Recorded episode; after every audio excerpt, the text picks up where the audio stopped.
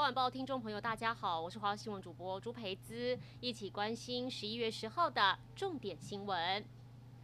只是因为车辆擦撞，台中市一名大一男学生竟然被打到住进加护病房，妈妈非常悲愤。她说儿子开车经过台湾大道跟河南路口，跟一辆玛莎拉蒂擦撞，当时就下车道歉，但对方不接受，三个人还痛殴自己的儿子，导致颅内出血。警方调查后，将打人的张姓男子三人以杀人未遂、妨害秩序、恐吓及伤害等罪嫌送办。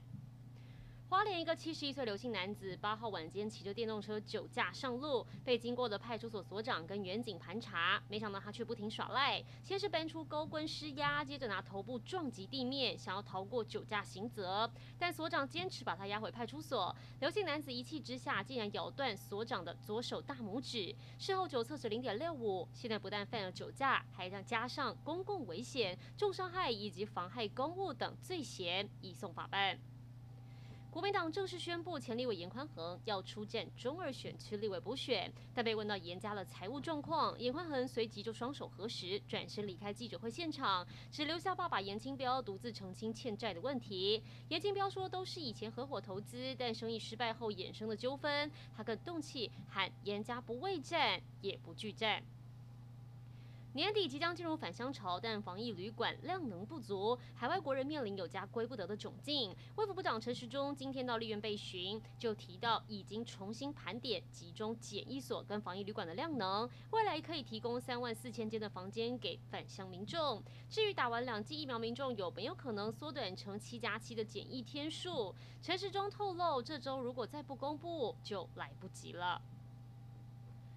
美中元首准备在线上见面，外媒报道视讯拜习会下周就会登场。而根据路透社还有彭博社报道，美国总统拜登跟中国国家主席习近平预计下周会举行视讯会议，但确切日期还没有确定。目前美中双方都没有证实这个消息。美中双方上个月是达成了共识，要在年底举办视讯的拜习会。路透社分析，美国官员更认为这场拜习会是避免美中冲突的最佳方法。但是彭博社同时也点出，中国扩张。核武威胁台湾的行动，依旧是与美国立场分歧。